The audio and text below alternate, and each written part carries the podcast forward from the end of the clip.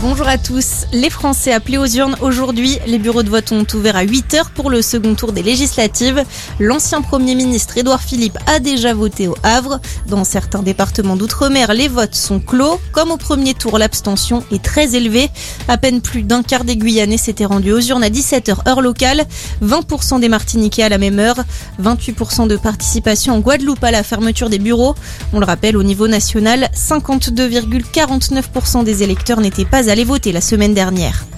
50 départements toujours en vigilance orange pour canicule, mais aussi risque d'orage. L'épisode de forte chaleur se déplace vers l'est du pays.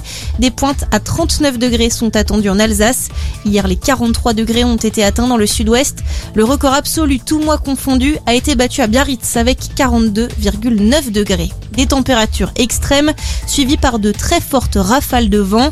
La galerne, phénomène caractéristique du golfe de Gascogne, a fait passer le mercure de 42 à 29 degrés en 20 minutes hier soir à Biarritz. Vent violent également dans le Calvados avec des conséquences dramatiques. Un kitesurfer de 31 ans a perdu la vie à Villers-sur-Mer.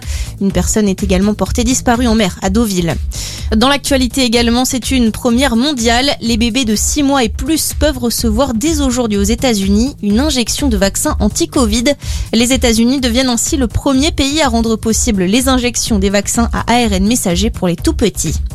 Clap de fin pour le festival du film d'animation d'Annecy. Le palmarès a été dévoilé hier et le cristal du long métrage a été attribué au film Le Petit Nicolas.